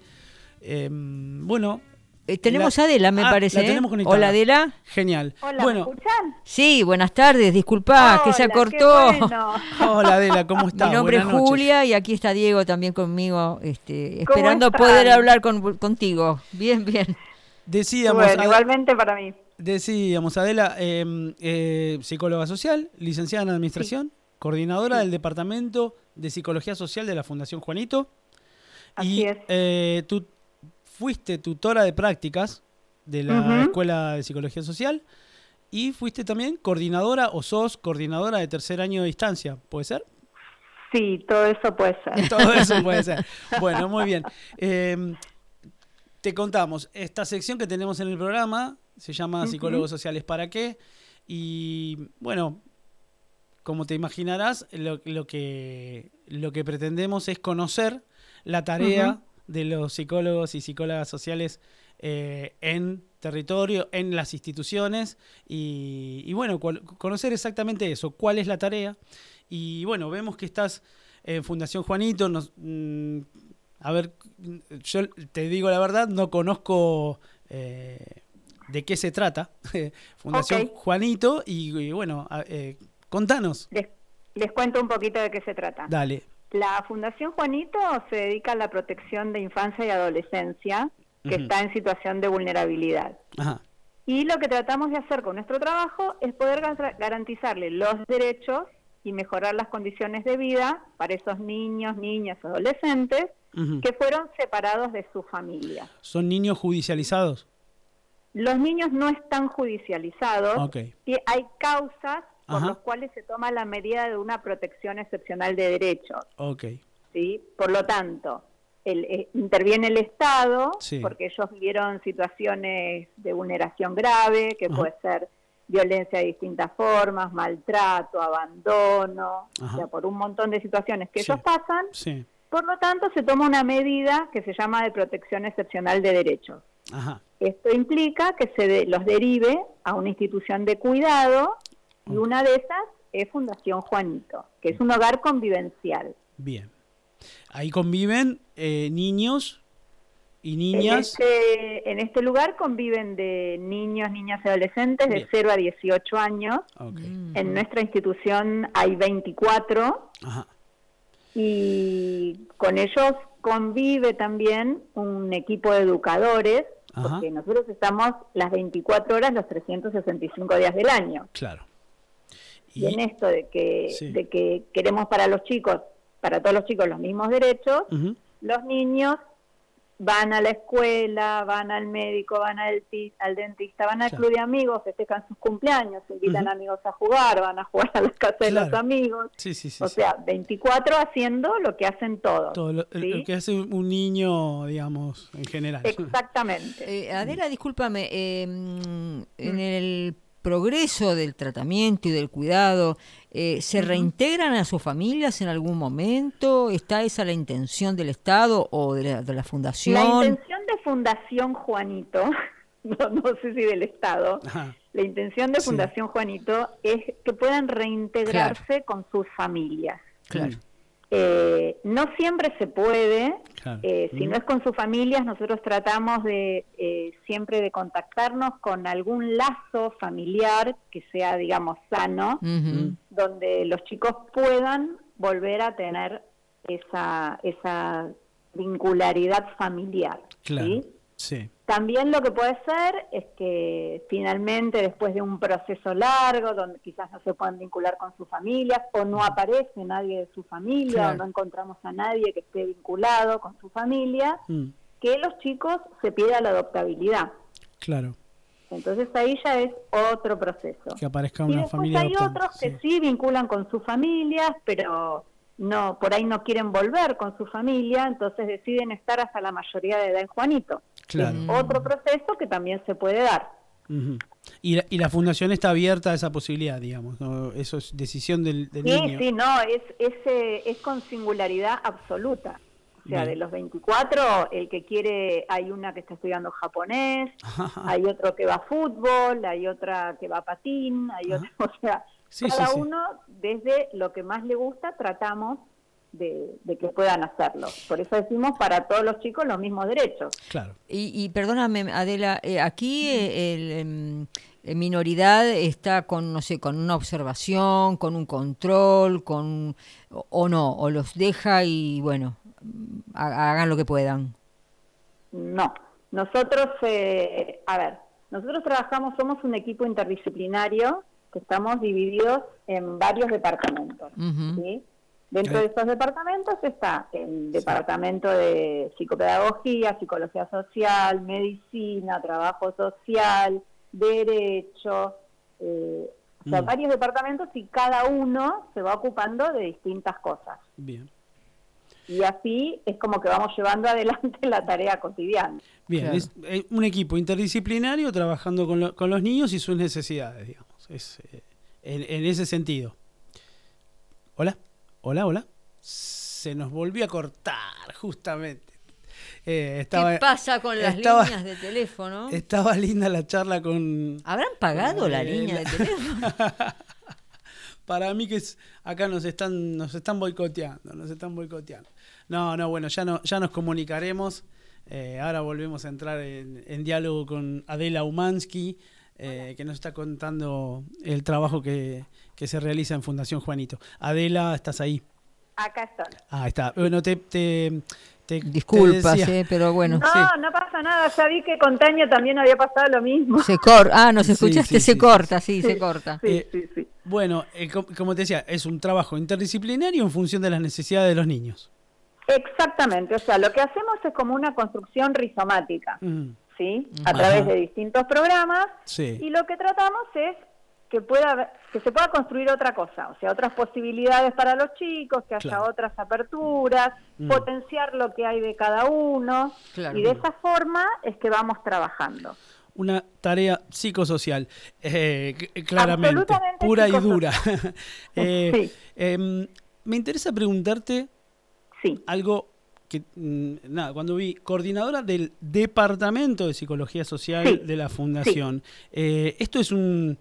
eh, a ver, em, contame cómo es esto, ¿no? Eh, hay un departamento dentro de la Fundación Juanito sí. que está Hay conformado sí está conformado por psicólogos sociales que están trabajando con los niños ahí y hay un departamento hay unas reuniones de equipo de psicólogos sociales cómo cómo cómo sí, trabajan claro, ahí? claro.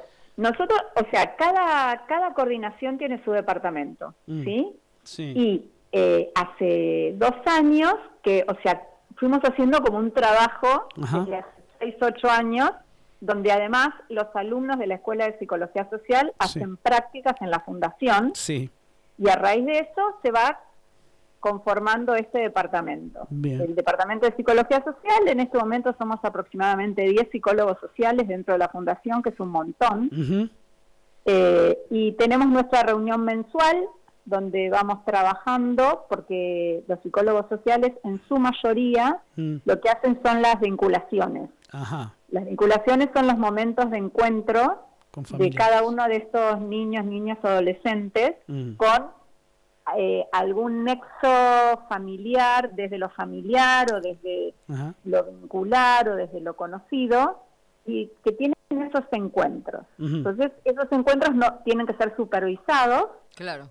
Claro y en casi todos los casos, muchas veces lo hace gente del equipo y en, en casi todos los casos psicólogos sociales, que Bien. se fueron formando para eso. claro para eh, el momento de la supervisión De la vinculación. Vinculación. Ah, para el momento de la vinculación. Con- y después el, el equipo se reúne y hay una supervisión eh, Exactamente. que se trabaja en equipo, digamos, todo el equipo trabaja supervisado. Y en ese Exactamente. en esa exactamente. eh, y es la coordinación de ese equipo es lo que estás haciendo vos, digamos, es tu tarea. Exactamente. Yo coordino ese equipo y eh, estoy dentro también del equipo profesional de la fundación. Ajá. Y mm, Julita, ¿tenés alguna pregunta? Ah, Yo tengo una pregunta. eh, eh, decí, decí, la estoy me- elaborando. Me, interesa, me interesa preguntarte, el, por supuesto, lo que puedas, lo que puedas comentarnos. eh, Sí. ¿Cuáles son las situaciones, ¿no? Que se, que en las que, que traen los compañeros y compañeras que están trabajando en la fundación eh, con respecto a esta, a, a su tarea, digamos. ¿Qué, Sí. ¿Qué es lo que aparece ahí, no? Eh, porque obviamente Mm. me imagino que son situaciones muy movilizantes y, y que obviamente sabemos que eso en, en- en el psicólogo social opera claramente, ¿no? Eso de movilizar, estar movilizado y, y registrar qué es lo que le pasa eh, en el momento en el que uno está realizando la tarea. Exactamente. Bueno, el aporte de los psicólogos sociales es fundamental en estas vinculaciones Mm, y lo que trabajamos por eso mucho en nuestras supervisiones es el trabajarse, claro. ¿no? Claro. Esto que tanto nosotros conocemos Sí.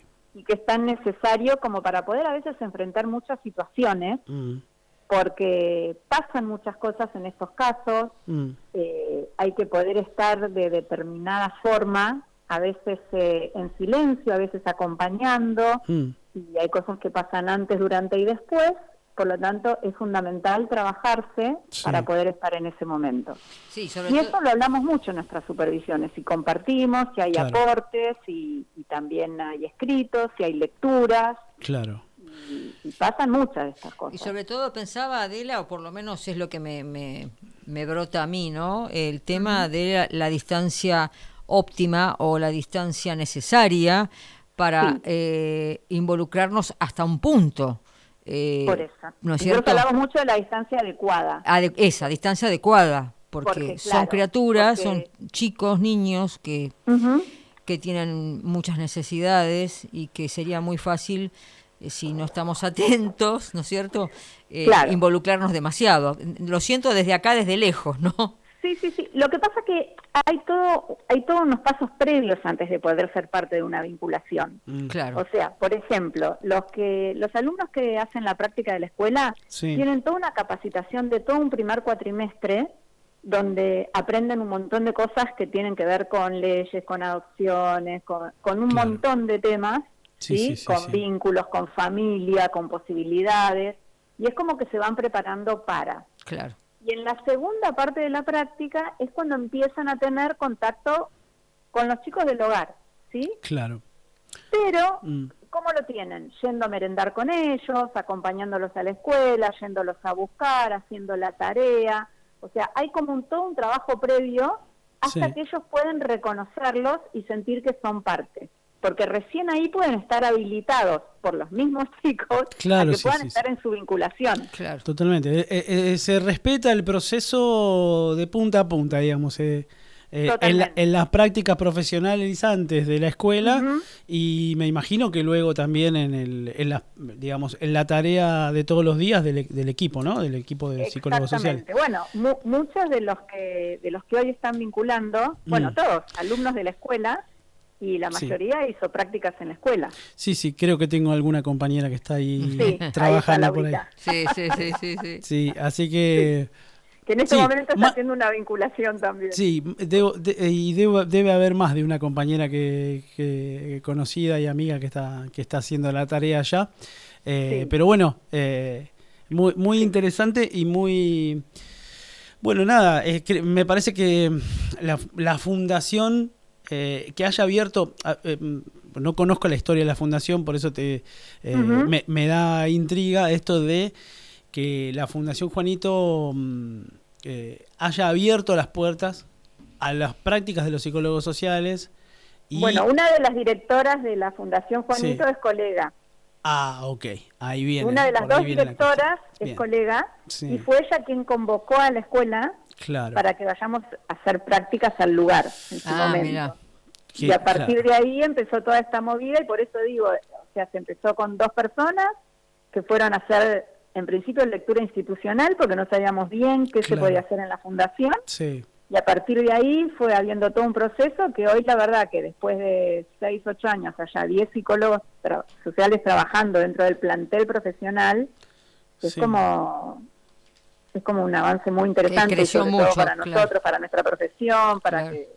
que en esta cosa de psicólogos sociales dónde, para qué, por qué y todo eso que siempre nos planteamos, claro. este es un espacio de puertas abiertas donde la verdad podemos trabajar libremente y, y es muy interesante. Sí, Y la demanda debe ser importante, ¿no? Mm, Y la verdad que sí, la verdad que sí. Pero eso, la verdad que estamos muy contentos con lo que hacemos y muy contentos con el trabajo de todos los psicólogos sociales que, que están en la fundación y siempre vamos por más. Bien. Por supuesto. Puede ser, eh, Adela, te estoy preguntando ya, creo que lo último, que Sí. algún niño o niñe con una cierta edad eh, solicite querer volver con su familia. Ustedes, por supuesto, lo van a evaluar, lo van a ver, van a hacer la vinculación de Nosotros a en realidad, nosotros en realidad lo que hacemos es, lo como dije antes, la protección de derechos de los niños. Nosotros no tomamos ninguna medida. La medida la toma el juez, la toma la Defensoría Zonal, la toma el Consejo de Niños, Niñas y Adolescentes. Nosotros Bien. es, en el mientras tanto les garantizamos sus derechos. Claro. Claro. Es no acompañar, nosotros ese... tomamos la- las sostener. decisiones. Sí, informamos de todo lo que va pasando y de todo, y eso sí hace que los demás puedan tomar decisiones, Claro. pero no, pero no, no es nuestra tarea. Claro, Bien. claro. Solo ustedes recogen, digamos, las necesidades que van surgiendo. Ahora, otra, otra pregunta técnica se me, se Sí. me ocurre. Eh, No, eh, tranquilo. ¿Se elaboran informes acerca de estas revinculaciones? ¿Se hacen, se hacen informes, algún tipo de Todos- informes? ¿Se les todos requiere hacen- informes? Todos hacen su síntesis, la Ajá. pasan al equipo. Cada, cada niño tiene un, un, tenemos un grupo de WhatsApp de la familia y, y en ese grupo está todo el equipo, más los abogados, más los que vinculan, más todos, y ante cada novedad van pasando, los psicólogos sociales pasan su síntesis semanal Ajá. y nosotros como equipo trimestralmente tenemos que presentar ante la Comisión de Niños, Niñas y Adolescentes, las defensorías y Sí. todos, un informe trimestral de la situación y la evolución de cada uno de los chicos en ese trimestre. Bien, te lo preguntaba eh, más que nada porque es muy importante, ¿no? Eh, esto de, que nuestra profesión y nuestra, nuestra tarea como psicólogos sociales,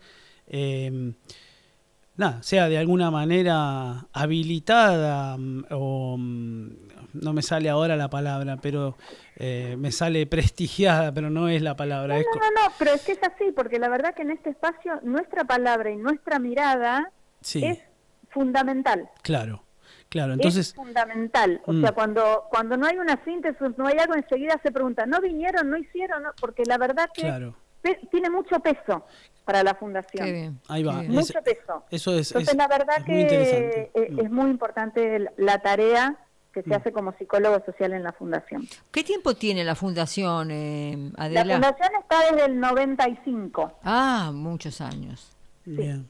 Está desde el 95. Si quieren, igual paso un avisito. Dale. Si quieren saber más sobre la fundación o si Sí. quieren ser parte, Sí. el segundo lunes de cada mes hay una charla abierta donde se explica acerca de qué es la fundación, qué es lo que hacemos y, y cualquiera que quiera colaborar con la fundación eh, participa de esa charla y a partir de ahí se lo convoca y se tiene una entrevista y si quiere ser parte del equipo, más que invitado.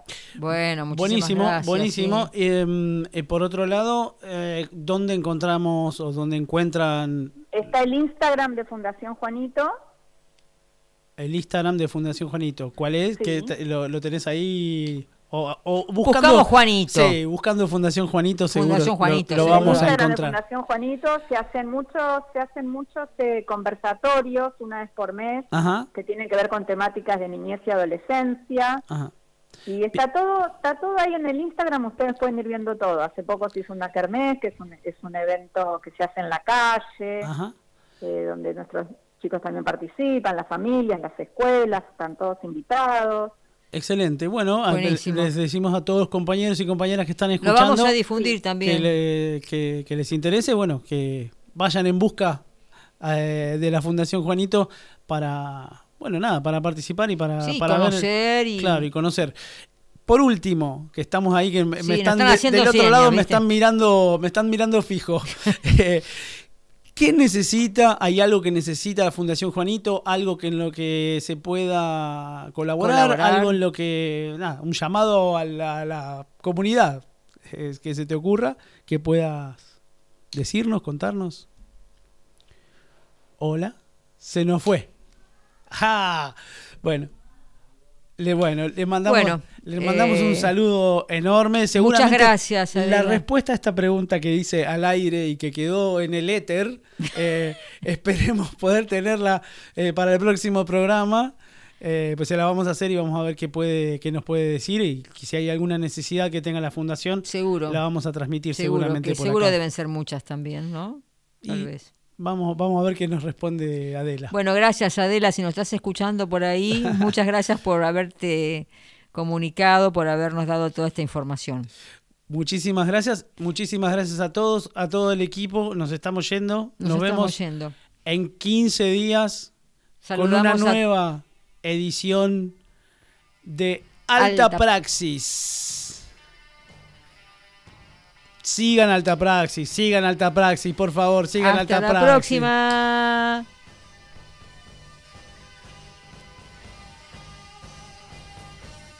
¿A dónde está?